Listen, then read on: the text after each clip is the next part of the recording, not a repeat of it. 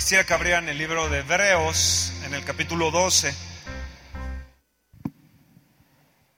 El verso 3 dice, considerad aquel que sufrió tal contradicción de pecadores contra sí mismo para que vuestro ánimo no se canse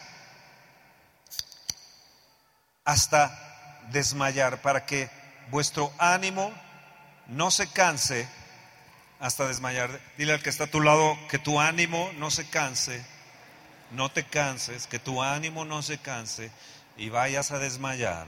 ¿Ok? ¿Está bien? Sí. Conste, Javi. Okay. Considera, ¿quién es el que sufrió? Jesús. Miremos a Jesús. Él no se cansó. Él, él puso su rostro firme y fue, fue ahí a la cruz del Calvario. Dile, Señor, yo voy a considerar. Te voy a considerar lo que tú hiciste por mí. Te determinaste, fuiste determinado, eh, te determinaste, fuiste perseverante por mí, por amor a mí. Tú no te cansaste. Yo nunca he leído que tu ánimo desfalleció, sino que nos miraste allí en la cruz del Calvario y nos miraste al lado del Padre. Gracias Jesús. Te considero.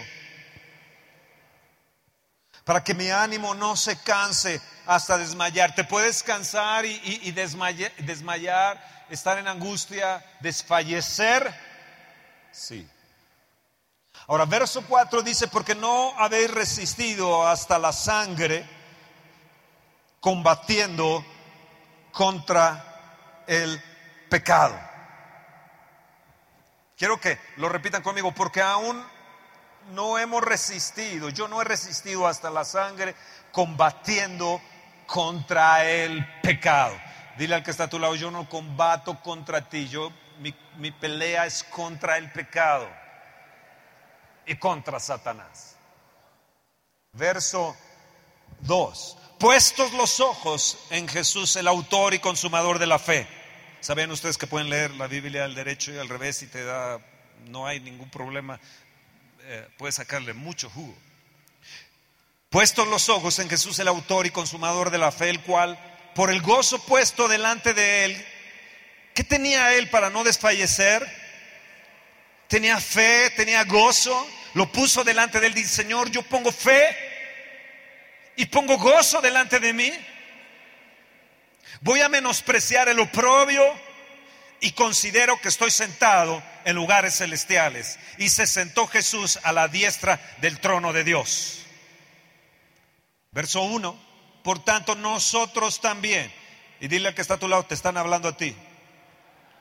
Dile, nosotros somos tú y yo.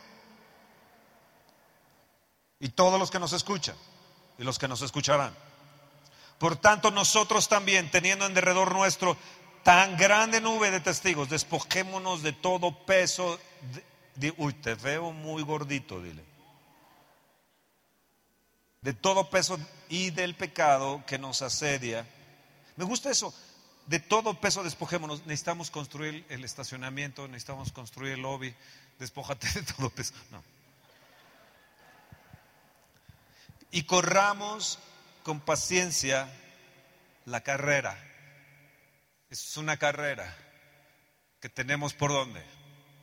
Por delante. Estás en una carrera y tienes que soportar dolor, tienes que soportar a veces sed y tienes muchas veces que no hacer caso a ese dolor y muchas veces cautivar tu pensamiento para no desmayar, sino la meta está ahí, la meta está ahí, la meta está ahí, yo tengo que llegar, yo sé que voy a llegar Haz tu mano así, di Señor, yo voy a llegar a la meta, a la meta, yo voy a llegar. Amén, amén, amén. Ay Señor, ayúdame, ayúdame.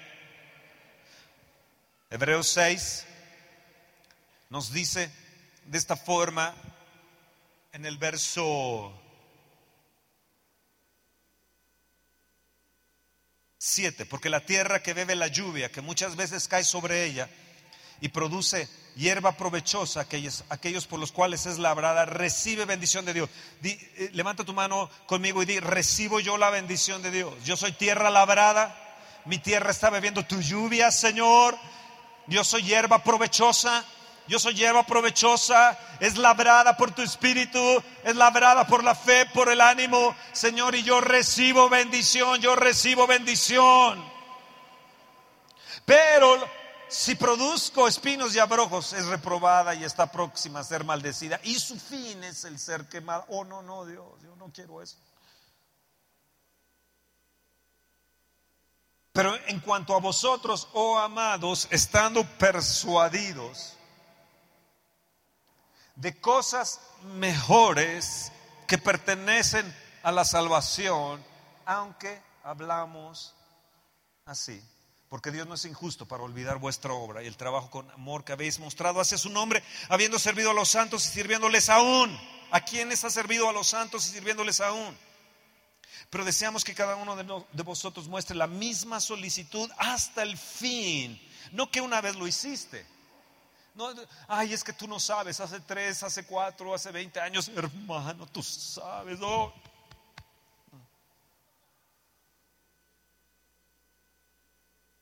Para plena certeza de la esperanza, a fin de que no os hagáis perezosos, sino imitadores de aquellos que por la fe y la paciencia hereden las promesas. Señor, yo heredo todas tus promesas. Todas tus promesas son sí, amén, en Cristo en Cristo Jesús. Yo recibo bendición de Dios, yo recibo bendición de Dios, yo recibo bendición de Dios, yo recibo bendición de Dios. Ahí en Hebreos 5, 12 dice, el verso 11 dice, acerca de esto tenemos muchas cosas que decir y difícil de explicar por cuanto os habéis hecho tardos para oír. Acerca de esto tenemos muchas cosas que decir y difícil de explicar por cuanto os habéis hecho tardos para oír. Porque debiendo ser ya maestros después de tanto tiempo, tenéis necesidad de que se os vuelva a enseñar cuáles son los primeros rudimentos de las palabras de Dios y habéis llegado a ser tales que tenéis necesidad de leche y no de alimento y no de alimento sólido. Y tú necesitas alimento sólido. Diles, te veo como un bebé cuando ya deberías de ser un maestro. Si no escuchas bien, si no retienes, tu tierra no va a recibir bendición. Si tú escuchas la palabra cada domingo y tu tierra no está correctamente labrada en tu corazón, tú vas a perder la bendición. Pero si tu tierra está correctamente labrada, tú vas a recibir bendición de Dios y vas a ser heredero de todas las promesas. Pero aquí nos dice, eres tardo para oír.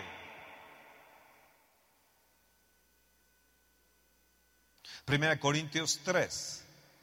Les dije que esto iba a estar fuerte, ¿no? Primera de Corintios 3. Por eso te quedaste, mira, qué, bueno, gracias a Dios. ¿Cuántos años tienes? Nueve años, mira nada más, ¿eh? Mira nada más. Ah. Yo soy tierra labrada, tierra de bendición. Verso 1 del 1 Corintios 3 dice, de manera que yo, hermanos, no pude hablaros como a espirituales, sino como a carnales, sino como a carnales, como a niños en Cristo. Os di a beber leche y no vianda porque aún no erais capaces ni sois capaces todavía. Porque aún sois carnales. Pues habiendo entre vosotros celos, contiendas y disensiones, ¿no sois carnales de andáis como hombres?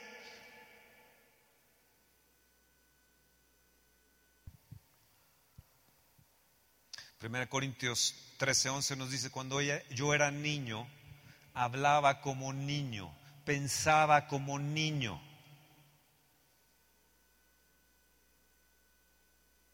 Primera Corintios 14, 20 nos da otra semblanza más de esto. Primera Corintios 14, 20.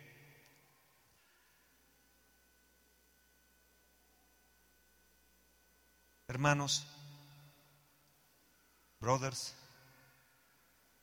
no seáis niños en el modo de pensar, sino sed niños en la malicia, pero maduros en el modo de pensar. Di Dios, creo que me estás hablando a mí a través de tu palabra. Ouch. Voltea una vez más a la persona que está a tu lado y dile, creo que traes todavía chupón.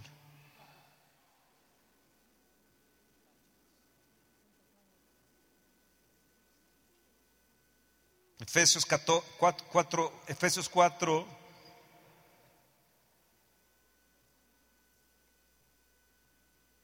catorce.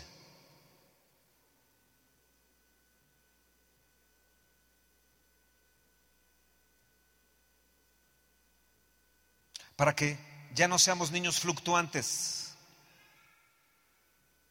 llevados por doquiera de todo viento de doctrina, por estratagemas de hombres que para engañar emplean con astucia las artimañas del error, sino que siguiendo la verdad en amor, crezcamos en todo, en aquel que es la cabeza, esto es Cristo. De quien todo el cuerpo viene concertado y unido entre sí por todas las coyunturas que se ayudan mutuamente según la actividad propia de cada miembro, recibe su crecimiento para ir edificándose en amor para que ya no seamos niños fluctuantes. Para que ya no seas qué? Niño fluctuante. Niño fluctuante. Niño fluctuante. Niño fluctuante niño fluctuante. Niño...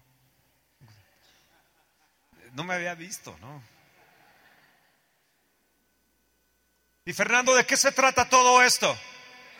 Vamos, pregúntame, Fernando, ¿de qué se trata todo esto? Vamos, pregúntame, ¿de qué se trata todo eso?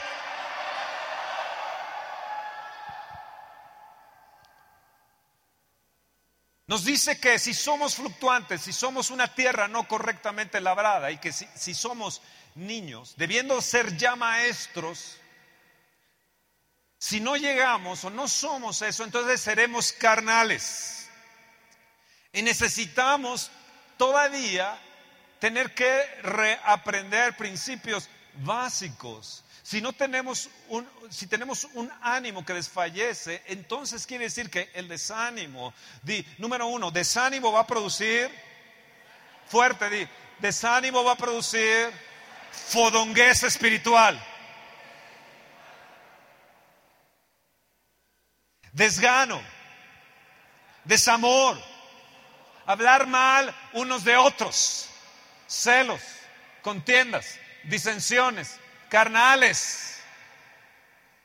¿Sabes que en la, en la cárcel la palabra que usan es carnalito, carnal? Tú eres mi carnal. No dices mi brother, tú eres mi carnal.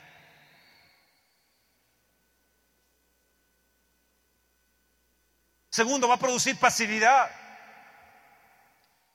No vale la pena continuar en el servicio de la iglesia. ¿Para qué estamos? Uy, es tan lejos.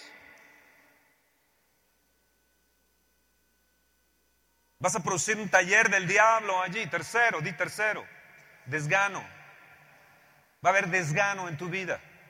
Desganado para hacer las cosas, desganado para alabar a Dios, desganado para llegar temprano, desganado, desganado, desganado, desganado, desganado. No me, me malentienden, me maltratan. Tú sabes cómo es en el estacionamiento. Si ves los del estacionamiento, me maltratan. Cuarto, pérdida de visión. Quinto, pérdida de fe. Se engarrota la gente. Yo a veces estoy mirando a la gente, a una iglesia, y no hablo nada más de esta iglesia, sino una iglesia como engarrotada. Como que perdemos el rumbo, perdemos, perdemos la visión. Sexto, no somos agradecidos. Dejamos entrar lo negativo, no admitimos corrección di mi alma que me digan, eh, cuidado, es, no me conoce, yo soy de mecha corta, cuidado conmigo, eh, cuidado, eh, cuidado. Oiga, ¿se podría usted hacer un poquito más para allá, más adelante? Eh, ¿A quién cree usted que le está hablando? Eh? ¿A usted, carnal?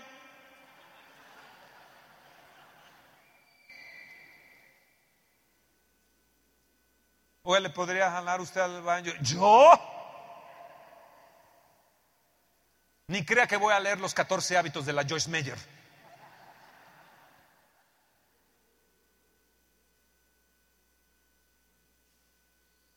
Séptimo, queja. Nos empezamos a quejar. Y después de esto damos entrada a la decepción y a la apostasía. Nos vamos de la congregación, andamos como gitanos errantes de un lado para otro, sin, sin un pastorado correcto, sin una paternidad correcta. Y es un gran, gran, gran, gran problema. Cuando mi esposa y yo nos conocimos, ah, hubo, algo que, en aquel entonces había un congreso en Urbana en 1976 y este congreso estaba nada menos que Billy Graham. Y dentro de, de estas personas estaba también, dentro de los conferencistas, estaba también eh, gentes que habían estado con los aucas, con los caníbales, con los aucas. Estaba ahí Elizabeth Sainz. Ella había ido junto con su esposo y otros, no sé si tres, cuatro misioneros, con los aucas, con los caníbales. Aquí creo que es en el Ecuador, ¿no? El Ecuador, los aucas. Mi esposa y yo éramos novios y entonces hubo este, esta situación de este congreso y, fuimos jóvenes universitarios, alrededor de 20 mil jóvenes, 17 mil jóvenes más bien universitarios estábamos allí. A mí me tocó en mi cuarto a un americano que no hablaba español, yo no hablaba inglés, pero él era ciego y yo tenía que llevarlo al estadio. Estábamos bajo cero, tal vez serían 10, 20 bajo cero, tal vez 20 bajo cero estaríamos en aquel entonces, 12 bajo cero estábamos. Así que para nosotros el frío era terrible y, 12 bajo cero no estábamos acostumbrados a eso. Yo tenía que llevar al cieguito allí, y, pero yo quería ver a mi novia. Entonces hubo una experiencia impresionante. No, tengo tiempo para contarles eso, pero cuando, cuando, cuando Billy Graham habló como yo no tenía mucho inglés, pero sí sus palabras me pegaron a mi corazón y me atravesaron totalmente. Y él dijo, ¿quiénes están dispuestos a ir a los, a los lugares, a, los, a las naciones? los están esperando en tales naciones, tal y tal y tal. Empezó a mencionar y yo me acuerdo que todos esos jóvenes se, se pusieron de pie y yo quedé clavado ahí en el asiento. Yo no me pude parar. Al lado mío estaba otro, otro, otro joven bautista. Alejandro se, se llama que se casó después con una filipina. Éramos solteros, pero los dos nos quedamos clavados allí llorando y llorando y llorando. Los 17 mil jóvenes se fueron, el ciego no sé con quién se fue. Y nos quedamos llorando. Todos los demás se pusieron de pie y dijeron, nosotros vamos, nosotros queremos ir, Señor, nosotros no importa el precio que sea, Señor, no importa, yo voy a ir. Conozco la, la historia del heredero de la leche Borden.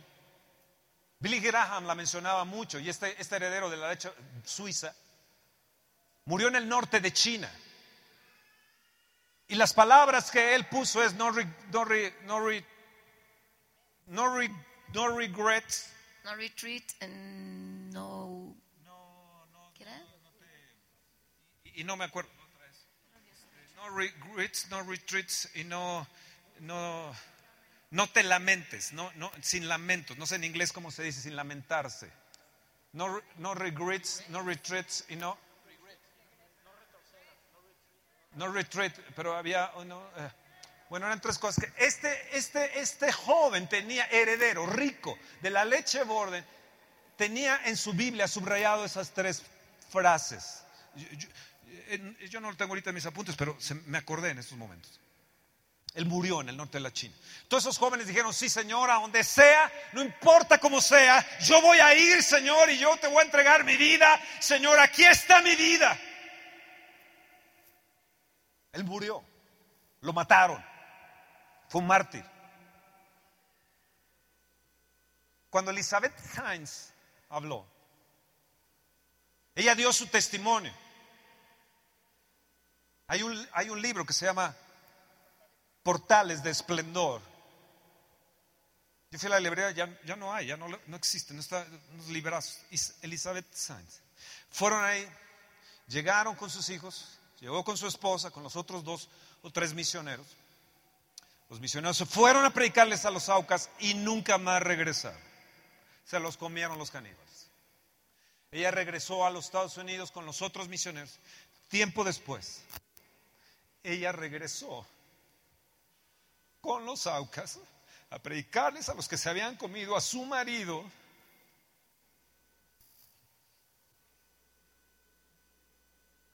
Salvó a esos caníbales y se hizo un movimiento de Dios con esos caníbales. Y esa mujer rubia, preciosa, de ojos azules, dando su testimonio. Y yo decía, Dios, es que, ¿en qué estamos parados como cristianos? Nos peleamos y nos mordemos tenemos un desgano, una pasividad, un desánimo para las cosas de Dios. No les puede decir uno nada, casi les tiene uno que pedir, por favor hermano, no puedes hacer esto. Mira, no puedes grabar, no puedes hacer lo otro, por favor. Ay, no, uy, no. Uy, que no los discipline el pastor. Que no se les mande una carta pidiendo una serie de cosas, porque dan alaridos y gritos. Digo, Señor, nosotros no hemos combatido hasta la sangre tenemos un cristianismo de nenas, de nenas cristianas, de, bebitos cristianos, de niñitos cristianos. hermanos, ya basta de eso en el nombre de Jesús. Es que no sabes, con nosotros llegan, es que ya se va a ir fulano, es que ya está triste, es que ya no sé qué le pasa, es que esto, que se vaya de una vez, que se vaya de una vez. Y yo te lo digo hoy en esta mañana, si te vas a ir de una vez, vete. Pero no andes metiendo cizaña y no andes metiendo eh, contienda y no andes metiendo desgano. Es que la presencia de Dios no está. No, tú no tienes la presencia de Dios. Tú no tienes la presencia de Dios. Porque cuando eres carnal y criticas y juzgas, eres un carnal. Y no hemos aprendido a pelear hasta la sangre. Me acuerdo de ese, de ese, de ese pastor cubano Ustedes saben que yo estuve en Cuba algunas veces. Estoy predicando en Miami. Conocí a un pastor cubano.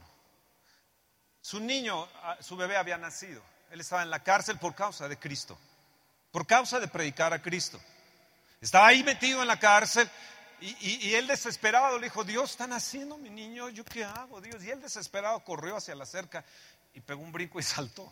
Fue un milagro. Corrió fue a ver a su mujer, a su esposa, corrían detrás de él, lo agarraron, lo regresaron ahí a la cárcel. Todos súper delgados.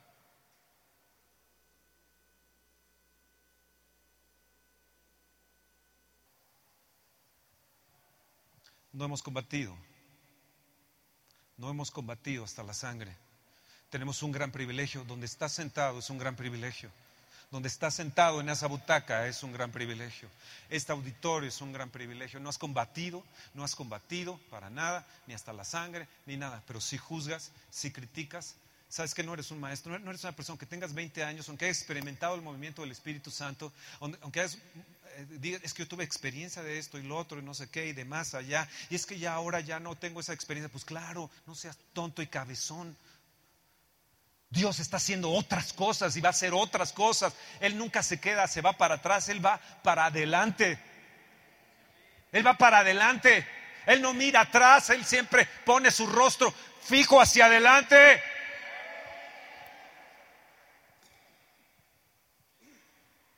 Yo les dije que iba a estar pesado.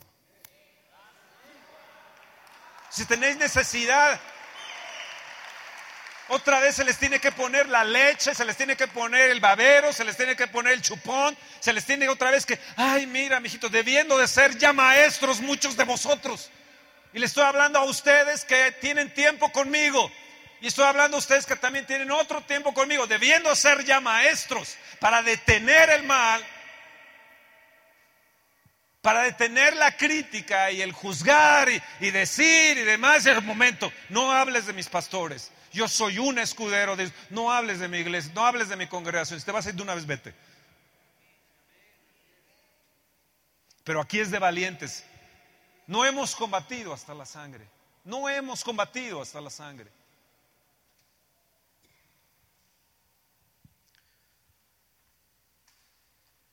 Me acuerdo de Gigi Ávila. Algunos de ustedes escucharon a Gigi Ávila, puertorriqueño, campeón de fisicoculturismo.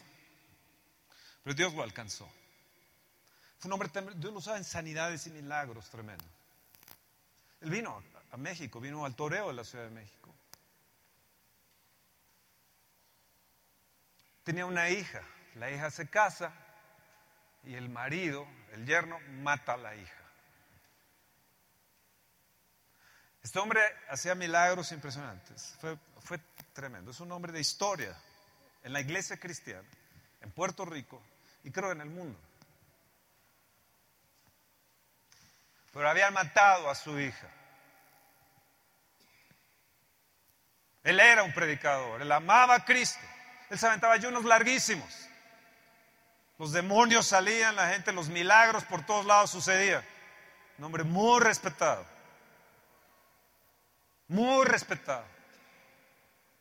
Yo lo conocí, pude hablar con él en la televisora, ya cuando era grande, un hombre de edad, pude hablar con él, quería que tuviera yo programas de televisión en Puerto Rico.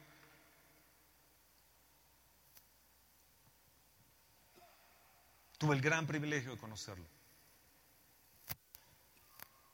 Lo más grande de este hombre no fue el ser campeón de fisicoculturismo. Lo más grande de este hombre no fue hacer milagros, o profetizar, o, o sanar, o echar fuera demonios. Lo más grande de él es que fue a la cárcel con aquel que había matado a su hija y le dijo que lo perdonaba y lo llevó a los pies de Cristo. No hemos combatido hasta la sangre. No hemos combatido hasta la sangre. Y eso es un llamado para ti, para la iglesia en México. Que Dios nos libre del día que lleguen a conocer más. En Colombia hay un gran movimiento y todo, pero no se habla mucho de los pastores que mataron. La gente que fue mártir ahí en Colombia.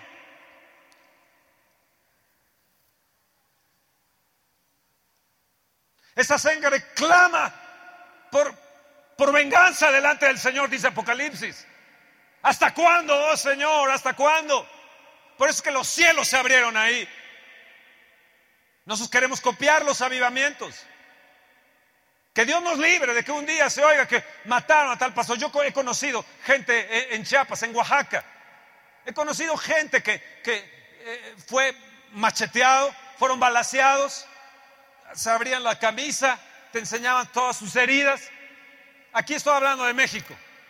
Nosotros somos un caso de una iglesia cerrada, de una iglesia atacada por cristianos y no cristianos. Somos una iglesia que hemos sufrido, somos una iglesia que hemos combatido y no podemos ir hacia atrás.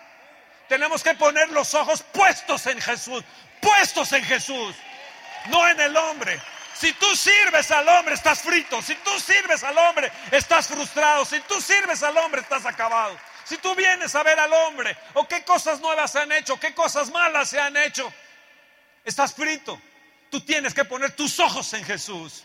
Ahora entiendo tu frustración, ahora entiendo tu desgano, ahora entiendo la falta de la presencia de Dios que tienes.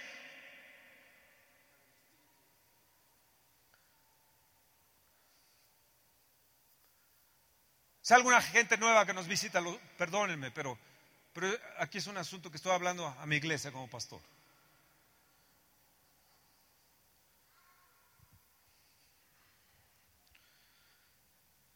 Lo que sí está más pesado.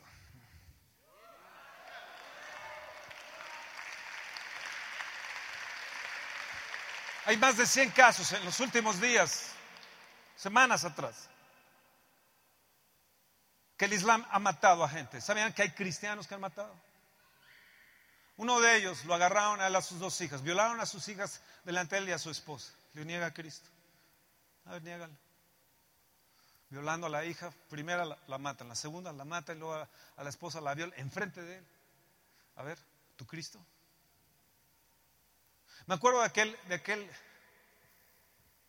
de, ese hombre que venía detrás de la cortina de hierro. Yo era, yo era un joven, estaba ahí en la, en la iglesia, en una iglesia bautista, estaba yo ahí y él llegó ahí para decir, oye, apóyenos con Biblias, miren, nosotros llevamos Biblias y no tenemos Biblia. No tenemos una Biblia, una la copiamos y la copiamos. Ayúdenos.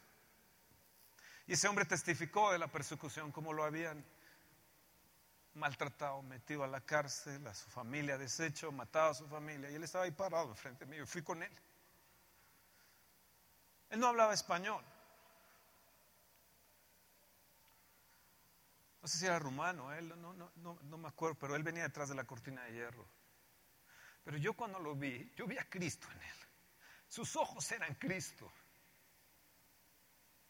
Nunca se me va a olvidar, jamás se me va a olvidar ese hombre. Todavía tengo mi rostro aquí. Después de años, años, tal vez 40 años, y todavía lo tengo aquí.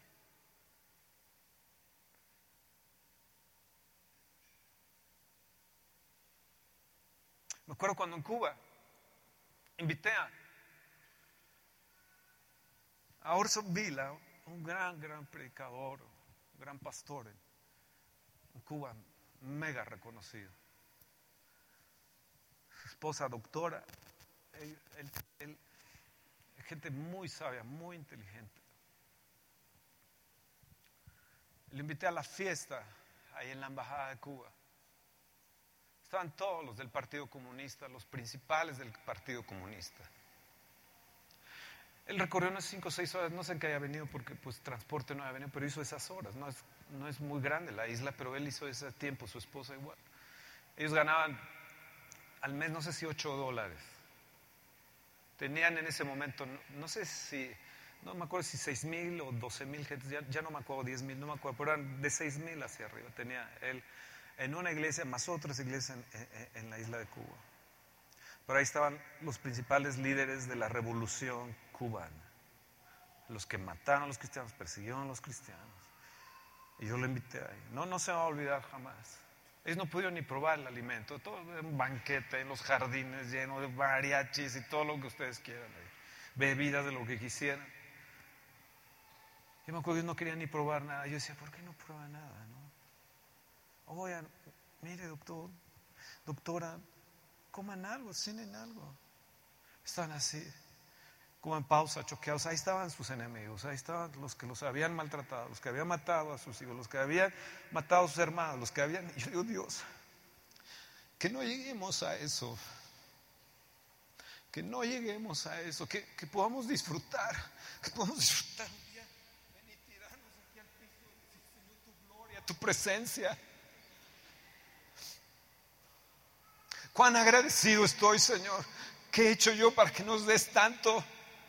¿Qué he hecho yo, Señor, para que merezca yo tanto? No hemos combatido hasta la sangre. El mundo no era digno, nos dice Hebreos, de esos héroes de la fe, el mundo no era digno. Y mientras estamos con nuestras payasadas, créanme que hay una nube de testigos mirando tu cristianismo mirando tu rostro, mirando tus ojos, mirando cómo eres. Oh, que Dios nos perdone, iglesia. Que Dios nos perdone.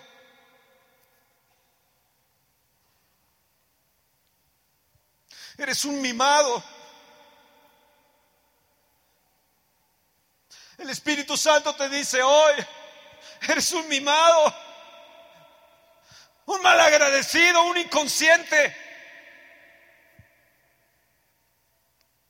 Te he dado riquezas espirituales. Vistes, comes, tienes autos, tienes casas, tienes una gran nación, tienes una gran iglesia. Y aún así caminas como carnal, piensas como carnal, en lugar de estar encendido por una pasión y un fuego por Cristo. Que no seamos como los israelitas que quedaron desmembrados en el desierto y no pudieron entrar. Que Dios nos libre que no podamos entrar a un avivamiento. Y te lo digo a ti, te lo digo a ti, iglesia. Y si soportas las disciplinas, Dios te va a bendecir. Si soportas esta palabra, Dios te va a bendecir.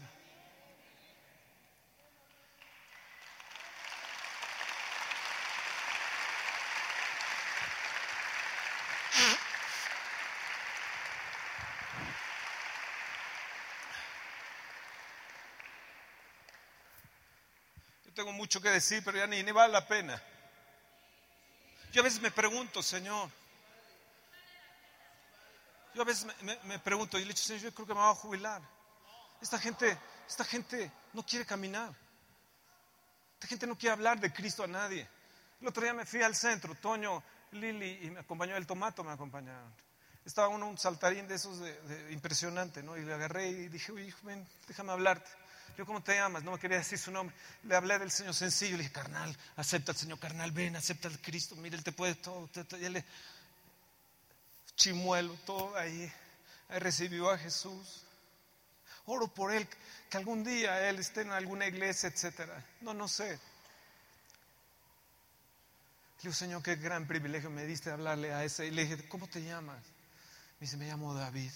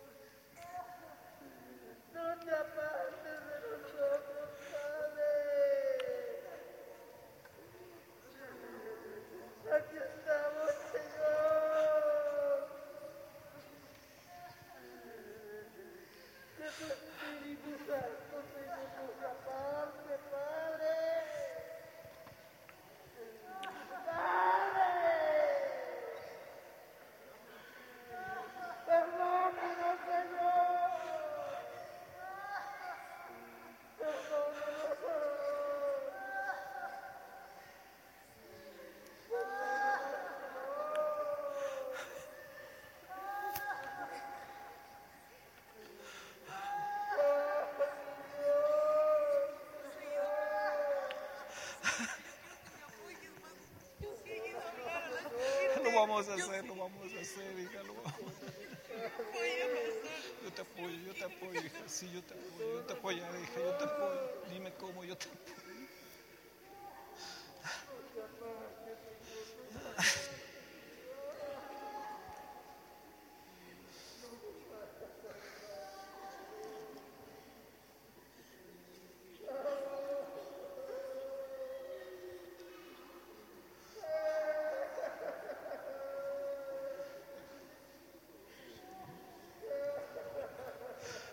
Perdónanos por contristarte, Espíritu Santo.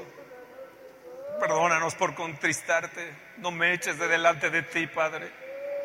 No me quites tu presencia, no me eches de delante de ti, Padre. No quites de mí tu Santo Espíritu. No me quites tu presencia, Padre.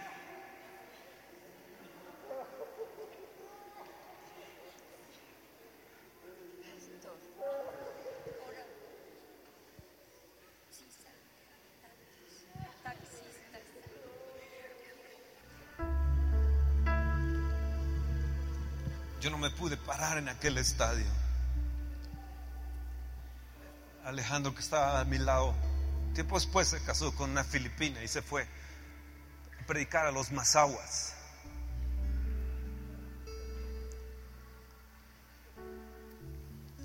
Y de todos esos 17 mil jóvenes, creo que posiblemente él y yo no nos pusimos de pie. Servimos al Señor. No teníamos ni fuerzas para salir de nuestro asiento. Estábamos atravesados como por una espada. Y yo le pido que hoy el Espíritu Santo te haya atravesado con su espada.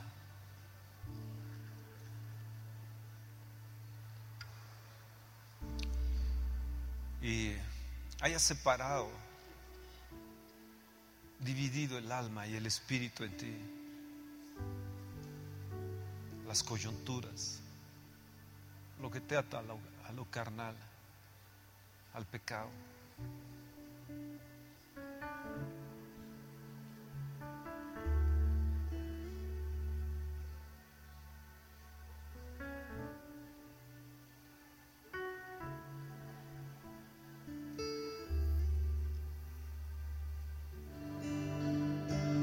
Juan Bunyan,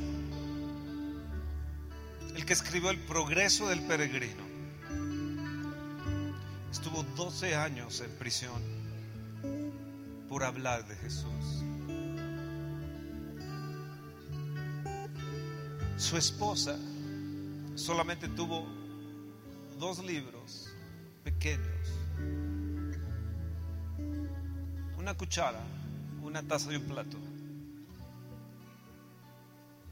Y le dijeron a Juan Bunyan, te sacaremos de la cárcel si dejas de hablar de Jesús.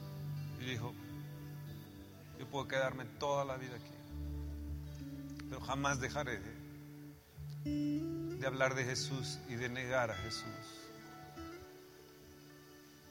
Watchman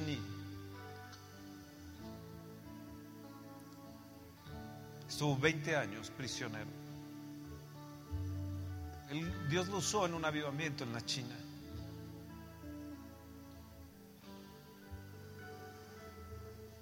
Y 20 años estuvo en prisión. Hudson Taylor, misionero a la China, fue con su esposa y murió su esposa.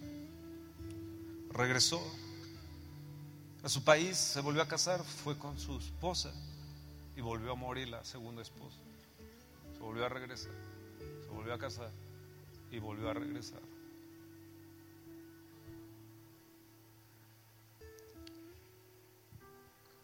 Yo digo, ¿de qué estaban hechos esas gentes? ¿Qué fue lo que ellos tuvieron?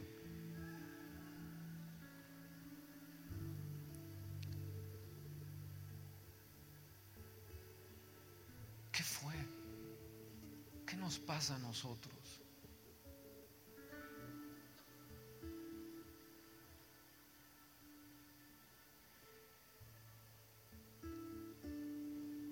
Pasa?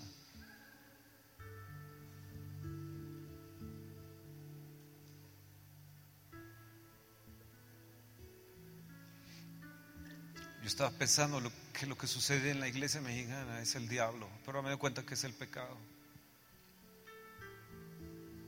que le ha abierto la puerta al diablo.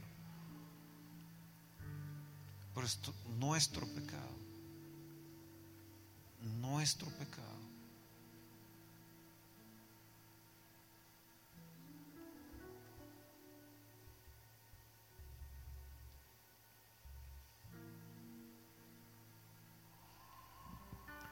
Padre, te doy mi esposa,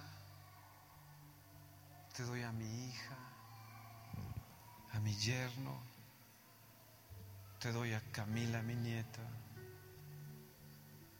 te doy mi iglesia, tu iglesia, te entrego las ovejas, son tuyas, querido Jesús.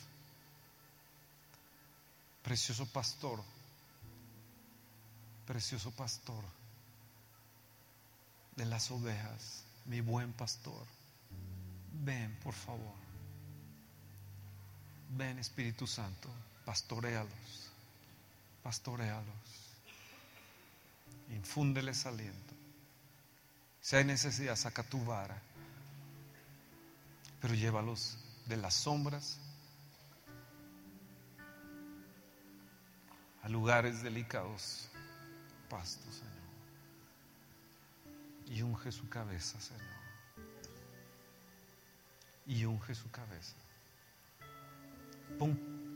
Unge con colirio sus ojos, Señor, para que vean. Úngelos para que vean lo que tú tienes, Señor, para que puedan mirar lo que tú tienes para nosotros, Señor. Unge sus ojos, Señor, porque han sido cegados por el pecado. Unge sus ojos para que se corte ese velo, para que caiga esa miopía, para que caiga, se rompa la miopía espiritual. Unge sus ojos para que puedan volver a mirar y poner sus ojos en ti, Jesús, autor y consumador de la fe.